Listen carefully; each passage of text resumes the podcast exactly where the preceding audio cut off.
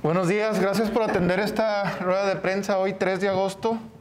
Igual traigo dos, tres temitas y al final si ustedes gustan preguntarme en algo en específico, con todo gusto. Y bueno, es para seguir anunciando el primer tema acerca del evento que vamos a tener el 25 de agosto. Hasta ahorita ya tenemos confirmadas 10 industrias maquiladoras para hacer un focus group acerca de la ley de proveeduría. Sigue abierto el registro para que más maquiladoras se involucren en el diseño de estímulos a quien desarrolle proveedores en el estado de Chihuahua. Estamos muy contentos porque esta ley de desarrollo de proveedores involucra cada vez a más actores cruciales para detonar la proveeduría. Hasta ayer teníamos alrededor de 10 industrias maquiladoras haciendo equipo con nosotros para ver cómo logramos que esta ley que estamos promoviendo de desarrollo de proveeduría sea muy práctica. Queremos que esta ley no, esté, no se vaya a convertir en, en letra muerta, como ha ocurrido en otros estados, sino que en realidad ayude a detonar otro tipo de economía, a detonar la proveeduría y la economía de la ciudad. Como les, como les había comentado, es el 25 de, 25 de agosto, vamos a tener un desayuno y están ya 10 empresas confirmadas. Está Harman, Hubel, Adient, Johnson Johnson, Kitronic, Billing y estamos trabajando con otras como Lexmark, Tecma, Foxconn. Con ellas vamos a trabajar en un focus group o un grupo de enfoque que nos va a permitir ver cómo adecuamos esta ley para que nos funcione a todos. Si hacemos un poquito de, historia, recordamos que el diputado Benjamín Carrera, diputado por el Estado de Chihuahua, presentó este documento ante la Comisión eh, de Economía y Comercio que se abrió para hacerle adecuaciones. Entre diputados y organismos ya la estamos trabajando, puliéndola, quitándole, poniéndolo, para que, para que realmente sea algo útil y funcione. Lo que estamos haciendo ahora es seguirla trabajando, pulirla para que pues, sea un instrumento realmente eficaz de ganar, ganar para todos. La industria maquiladora es la que más gana porque al desarrollar este, proveeduría toma más control sobre la cadena de suministro al mismo tiempo que gana por medio de estímulos fiscales. Ustedes saben que ahorita la maquiladora está batallando con la cadena de suministros y entre más lejos tiene su proveedor, pues más batalla. Entonces, esta ley eh, va a tener a sus proveedores de alguna manera más cerca, hay que trabajarlos, trabajando codo a codo para evitar que se rompa la cadena de suministro. Acuérdense que lo menos que queremos es forzar, es decir, esta ley no crea una obligación a la industria, sino que les da la oportunidad de pedir, de exigir ciertos estímulos fiscales, sobre todo que tienen que ver con impuestos sobre nómina, y podría ser, ¿por qué no?, hasta el predial. Eh, con esta ley también gana el gobierno al, generar desarrollo y mayor movimiento económico local, al mismo tiempo que genera más impuestos a futuro. Por supuesto que también ganan los proveedores porque crecen sus empresas. Entonces la reunión con estas industrias maquiladoras es para ver la forma más práctica para que se apliquen los estímulos de los que se habla en la ley este, es este 25 de agosto. Eh, ahí, eh, ¿qué vamos a hacer en esta reunión? Necesitamos ir viendo con ellos, eh, las industrias maquiladoras, aspectos técnicos sobre cómo están los proveedores actualmente, cómo los ven y qué tipo de desarrollo creen que necesitan. Hay maquiladoras que reportan tener una base de, una base de hasta 300 proveedores y por eso sabemos que ellos los conocen bien y saben qué es lo que necesitan las empresas locales para poder cumplir. ¿Cómo puede una maquiladora desarrollar un proveedor? Pues solo metiéndose en sus procesos, qué maquinaria tienen, qué, qué certificaciones necesitan, cuáles no tienen, cómo pueden lograrla, qué sistemas necesitan, si tienen IMEX, si tienen certificación, certificación IVA-IEPS, cómo tienen que venir los presupuestos, todo lo, todo eso lo sabe la maquiladora, pero no hay forma de decírselo a los proveedores. Es por eso que hoy nos acompaña eh, Eduardo Rodríguez, él es este director de recursos humanos de la empresa Harman y presidente de aquí del Comité de Proveeduría de la Canacintra y nos viene a hablar un poquito de, esta convocatoria que, estamos haciendo para la industria maquiladora. Entre más seamos, más podemos nutrir el grupo y más podemos sacar información del punto de vista de la industria que nos tengan que decir para ver cómo lo vamos armando. Bienvenido, Lalo, gracias. Muchas gracias. Este, me extendí un poquito, pero gracias por, estar aquí esta mañana. No, una explicación muy completa. Eh, seguimos haciendo la atenta invitación a toda la industria para este evento que vamos a tener el día 25 de agosto en punto de las 8.30 de la mañana en, un restaurante aquí de la, de la localidad. Les estamos haciendo la invitación a, las personas que nosotros sabemos que son claves dentro de la industria para que nos den esa apertura para poder apoyar a esta ley de proveeduría. Ya lo hemos visto en otros eventos anteriores que ha generado por aquí Canacintra, como el B2B, donde hay un acercamiento entre la proveeduría local y la industria y nos damos cuenta de que hay mucha posibilidad, hay mucha gama de proveedores que tenemos localmente y podemos hacer más negocio y por ende mejorar la economía de nuestra ciudad. Estamos interesados en poder seguir haciendo crecer nuestra economía. Ese es el empuje que está haciendo Canacintra a través de este evento. Juárez, la fuerza de la industria, este 25 de agosto a las 8.30. Ya tenemos, como dijo por aquí Thor, algunas compañías, algunas industrias que han confirmado está Lear también que ya nos confirmó, está Hubel, está Eticon, Adien, entre muchas otras que, seguramente también se van a, unir a esta, a esta buena causa. Creemos que hay mucha posibilidad de hacer un buen trabajo en conjunto. De verdad, yo les pido a la industria que abran sus puertas a la proveeduría. Este evento nos va a dar la oportunidad de generar un poquito más de conciencia en, en la industria y poder hacer crecer nuestra economía en conjunto. Gracias, Lalo. ¿Alguien tiene una pregunta para, para el licenciado Rodríguez acerca de esto que vamos a tener o acerca de la industria maquiladora? ¿No? Pues gracias. No, gracias, Lalo. Pues te digo, estamos en esa sintonía. Este, mm, andamos buscando que, que se desarrolle la proveeduría local y que haya otras fuentes de empleo y cuando lo comparamos, lo hemos dicho muchas veces, lo comparamos con otras entidades de la República, este, aquí en el estado de Chihuahua es de los estados que menos le venden a la industria. ¿Comparado con qué? Pues con Nuevo León, con, Guanajuato, con Jalisco, con San Luis Potosí, Querétaro. ¿Qué están haciendo ellos? Pues seguramente muchas cosas diferentes a las de nosotros. Y nosotros andamos tratando de buscar y empujar en un, en un mediano plazo, porque esto de desarrollar proveeduría, pues realmente no es como que ya vamos a comprar aquí en la industria local. No, hay que decirlo, la ley de proveeduría es una invitación, es un instrumento, es una estrategia. Eso no quiere decir que el día de mañana ya le van a, ya le van a comprar más al, al proveedor local, no.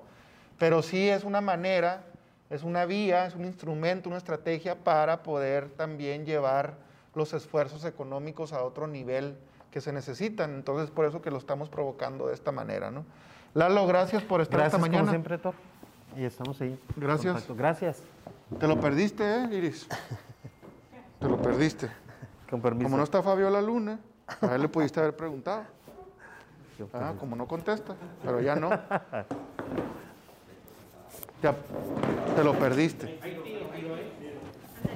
Te lo, te lo perdiste. Ya. No, pero traigo, otro, traigo dos temas más y luego ya si quieres lo abrimos a que me pregunten. Para también irme rápido y ya que,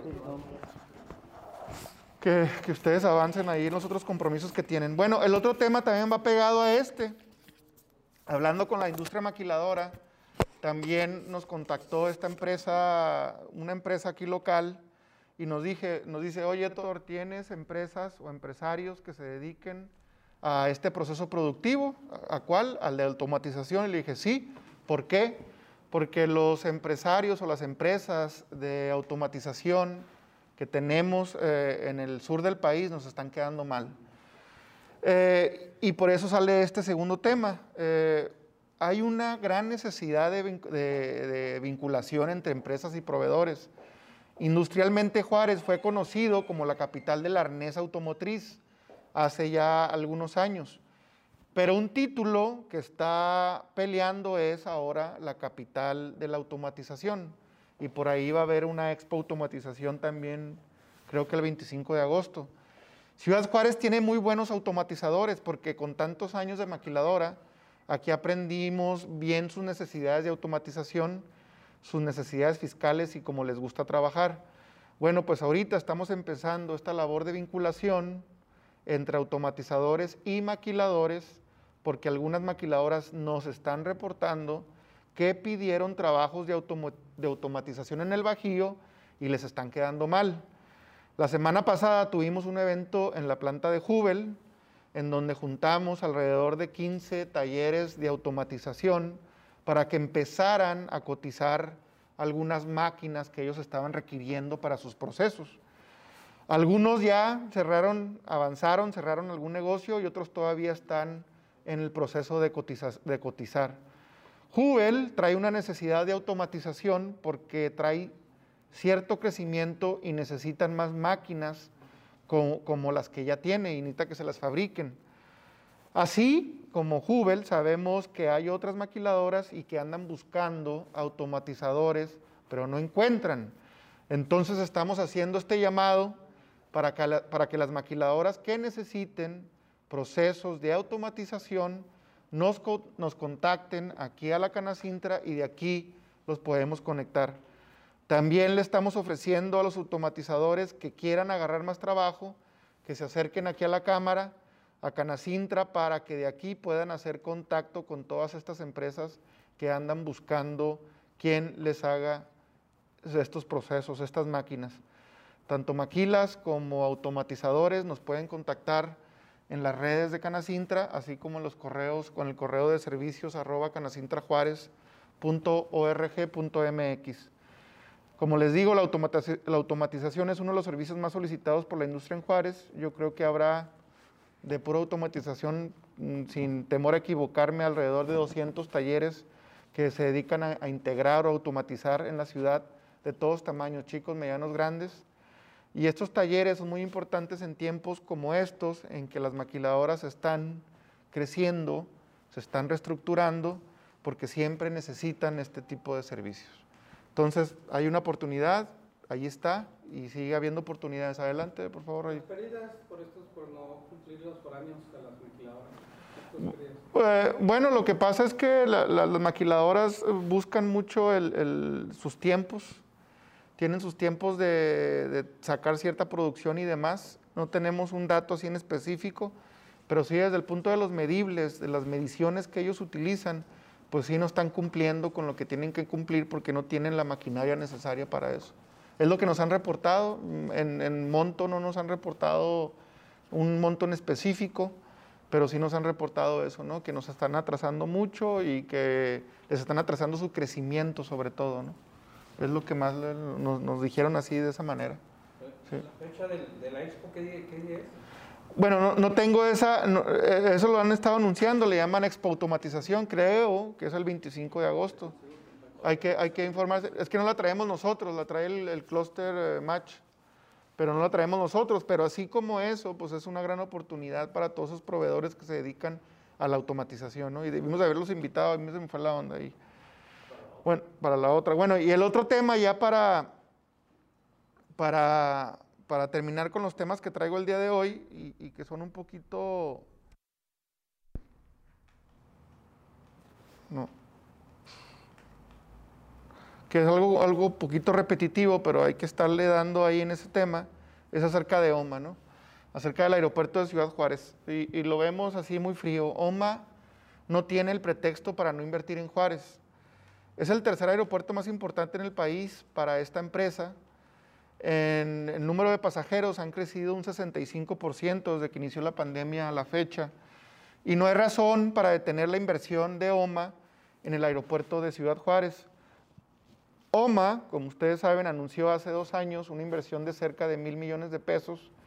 El caso es que la inversión no se ve y lo único que tienen desde hace dos años pues es un batidero con las obras. Eso es muy molesto, muy vergonzoso para los pasajeros que necesitan usar el aeropuerto. Para el grupo aeropuertuario Centro Norte, mejor conocido como OMA, que es el que tiene la concesión, Juárez es el aeropuerto con mayor crecimiento en pasajeros. Según su reporte, que ahí lo pueden ustedes checar, ya, ya trae al mes de junio, según su reporte que ya trae el mes de junio de este año, este, trae mucho crecimiento. En el último año el número de pasajeros totales creció un 33.7%. Pasó de 136 mil a 182 mil pasajeros por mes, números cerrados.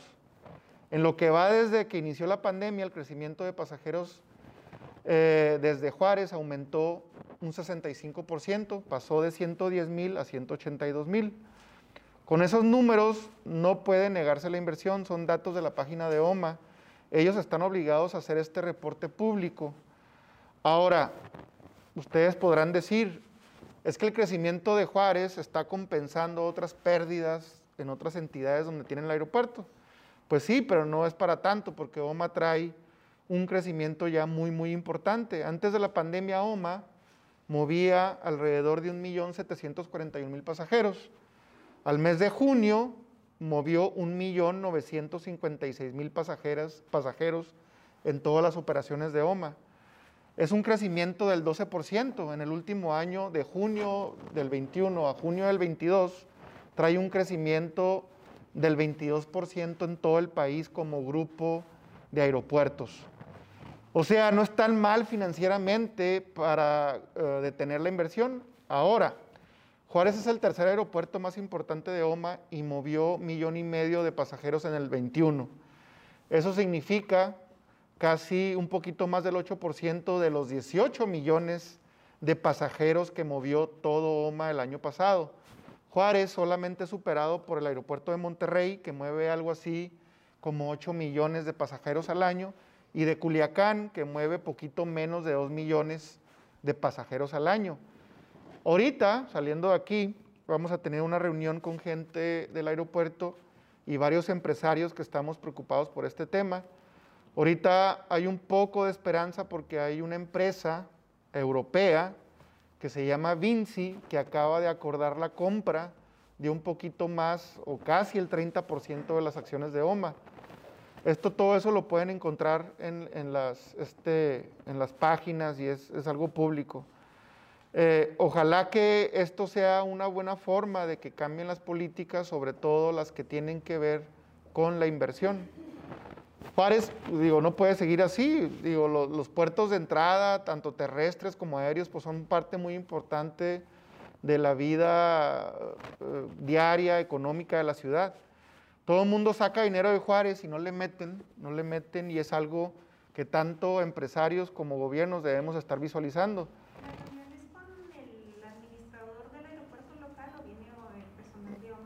Vienen varias personas de OMA a nivel, a nivel empresa, sí. Este, y el gobierno, pues digo, ya me, es que me sacaste de dónde. Es una situación que esto debe cambiar. Este, los incentivos no deben ser para las foráneas, deben de ser para los locales en primer término. Como Canacintra no vamos a quitar el dedo del renglón y vamos a solicitar a la Secretaría de Comunicaciones y Transportes una auditoría al tipo de equipo que tiene el aeropuerto local y un informe público, porque también se escucha ahí que también están muy rezagados desde el punto de vista de equipo tecnológico que tienen. Esos son los comentarios que hemos escuchado de, varios, de varias personas, entonces nos vamos también a meter en el tema de la tecnología. Es algo que no puede ser posible, sobre todo viendo los números que ya les presentamos, que han tenido más pasajeros, que ha estado muy movido el aeropuerto de Ciudad Juárez. Entonces es algo que tenemos que estar insistiendo porque Juárez no se merece un aeropuerto como el que tenemos. Es cuanto, y ahora sí, si tienen algún otro tema, yo estoy puesto. Tú, Chavita, tú. Este, lo que le quería preguntar, mm, si ya es el momento de empezar a presionar al gobierno del Estado para que se eche a andar el BRT, es una inversión cuantiosa que está ahí parada prácticamente el secretario de Desarrollo Urbano en abril dijo que en un mes abrían el, para que los usuarios pudieran ya estar subiéndose a los camiones. No sé si ya los organismos de la iniciativa privada están en, la posibilidad de empezar a presionar para que se eche a andar el, proyecto. Sí, mira, nosotros desde un inicio pues hemos estado presionando de alguna manera para que ese BRT se haga algo o funcione o, se haya adecuaciones de algo, de algo así. Nosotros hemos estado apoyando ahorita mucho un consejo ciudadano de movilidad. Tan es así que parte de nuestros consejeros han estado participando en ese consejo, que ese consejo salió de aquí, de la Canacintra. Y hay varios actores ahí que han estado participando y buscando la manera de, de que se dé respuesta, sobre todo de ver cuándo se va a funcionar, qué tipo de tarifa, qué adecuaciones se les está haciendo y demás. Y lo hemos estado apoyando, no hemos estado muy enterados de lo que ha pasado, pero lo que ha pasado, pues ustedes lo han estado viendo, ¿no? No, no tenemos fecha todavía de, de cuándo lo van a echar a andar, qué es lo que ven. Eh, por ahí ayer hubo una rueda de prensa con plan estratégico de Juárez, donde decían que van a hacer una audiencia pública y demás. Entonces, pues tenemos que seguir empujando. Digo, si es algo para, para el bien del transporte y de la movilidad de Ciudad Juárez, pues adelante, lo celebramos. Pero hay que volver a las raíces, a los básicos. O sea, ¿realmente es algo que necesitaba Ciudad Juárez? Esa sería la pregunta. ¿Realmente si hubiéramos o si, o si ejercemos la ley de transporte actual que hay, ¿Sería suficiente? Hay muchos datos que desconocemos. Según mucha gente dice que, el BRT sí es bueno, otra dice que es malo. Digo, hay muchas dudas acerca, acerca de, eso, ¿no? Y no tenemos información. Te digo, estamos apoyando ahorita este consejo. Eh, vamos a ver qué, resultados tienen en los próximos meses, en los próximos días, y, y, a ver cómo presionamos más para que se tome una decisión si va a funcionar o no va a funcionar, si se va a tirar no se va a tirar, si se va a adecuar no se va a adecuar, no sé. Eso es lo que te puedo decir acerca del BRT. Referente a lo mismo, este, ustedes como organismo han obtenido información para poder ejercer esa presión ante la autoridad de, sobre este proyecto, porque según información que hay este, en otros lados donde se intentó hacer lo mismo, fracasó y está abandonada la obra pero ya definitivamente el gobierno dijo, esa obra no sirvió, ya no se deja sin operación, entonces ustedes tienen esa información para poder hacer presión al gobierno y que diga qué tanta certeza hay que realmente va a funcionar o no va a funcionar. Mira, nosotros no, nosotros no tenemos información técnica, ¿verdad? De, de, cuál es el funcionamiento, de cuántos pasajeros se están moviendo, de cuántos son las alturas de, los, de, los, este, de las estaciones y demás. Tenemos información de lo que dices tú, mediática.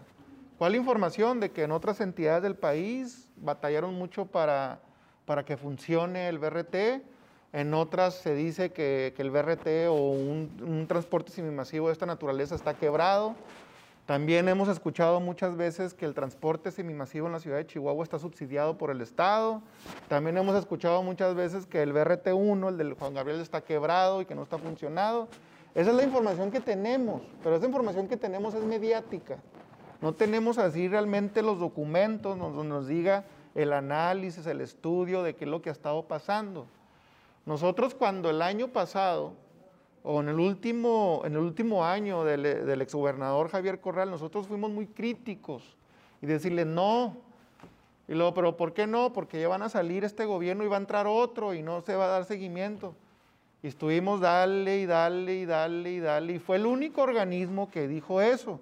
Hasta el último, espérate, Torres, es que es algo bueno para la ciudad. Ok, vamos a darle un voto de confianza para, para que eche a andar, porque bueno, dicen que es bueno para la ciudad. Ok.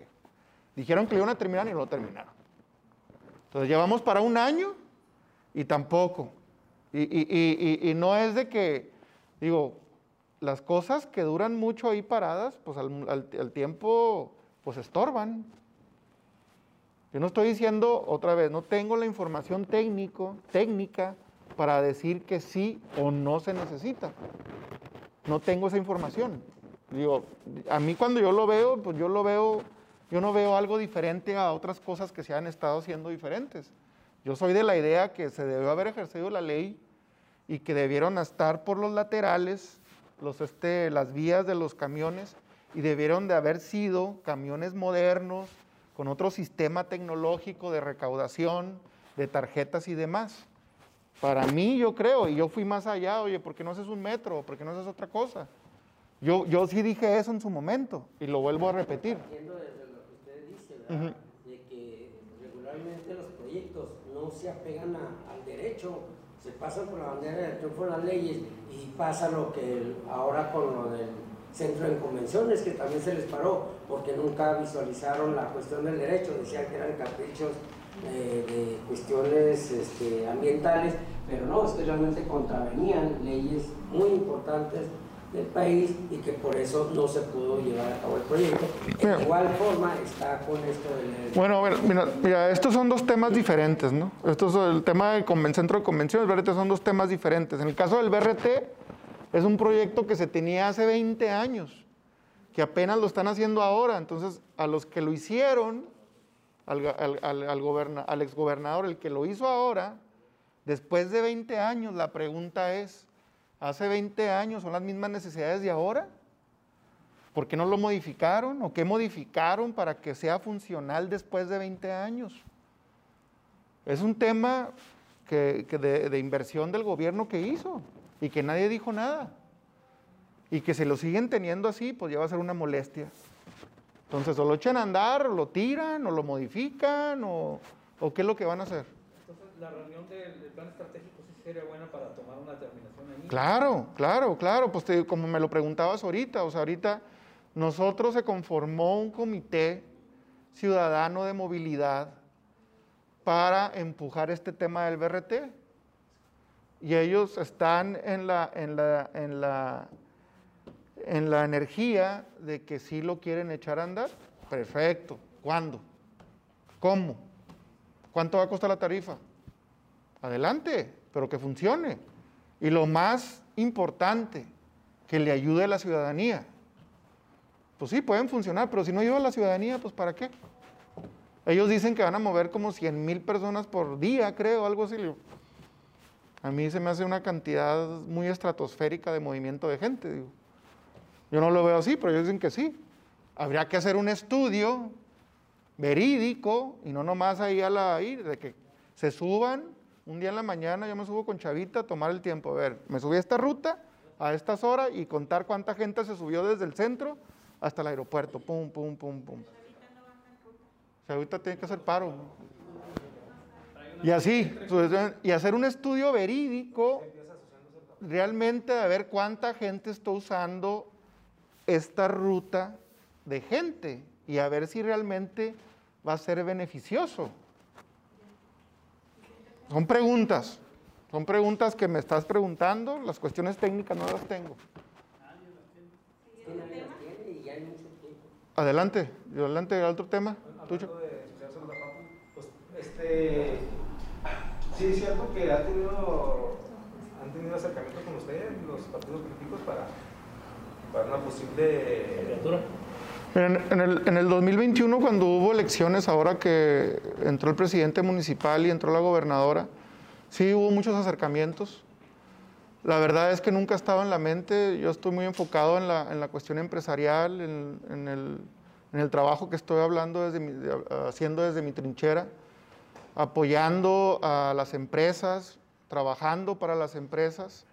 Y ese es mi perfil. Eh, ahorita no visualizo mi, mi vida haciendo más que ah, lo que hace ser mejor, ayudar a, las- a los empresarios. Y lo que me mueve después de esto es precisamente eso, este, buscar, estoy formando la, la Torsa Leyenda Foundation, estoy formando otro grupo empresarial fuerte, estoy formando, viendo la manera de cómo formar nuevos líderes para, estos, para esto que ustedes dicen, de los nuevos liderazgos que pueden surgir para, para futuros líderes, políticos, empresariales y demás, porque no, porque no tenemos. ¿Recientemente ha habido acercamiento? No, no había acercamientos. No. En el 2021 les dije, o sea, sí había acercamientos, porque eran tiempos electoreros. Ahorita no son tiempos electorales, pues los políticos pues sí ya empiezan a destamparse, pero pues uno no es político, uno está metido en cómo generar, cómo representar los intereses del empresariado, que, que el empresariado ha estado muy, muy, este, eh, muy débil, muy debilitado por muchas cosas. Y el empresariado debe tener ese empuje, debe tener esa, esas ganas de hacer algo por su ciudad, esas ganas de desarrollar a gente, esas ganas de realmente pertenecer a lo que son, a lo que saben hacer, que son generar trabajo, pagar impuestos y, y crear empresa. Eso es lo que debe hacer un, un empresario que no, que últimamente no ha estado haciendo el trabajo que se necesita hacer. Y lo digo en general. Somos empresarios muy agachones todos, y me incluyo yo también. ¿Qué partidos se acercan? No, pues todos, ahora sí que todos, en el 2021. En el 2021. Como quieran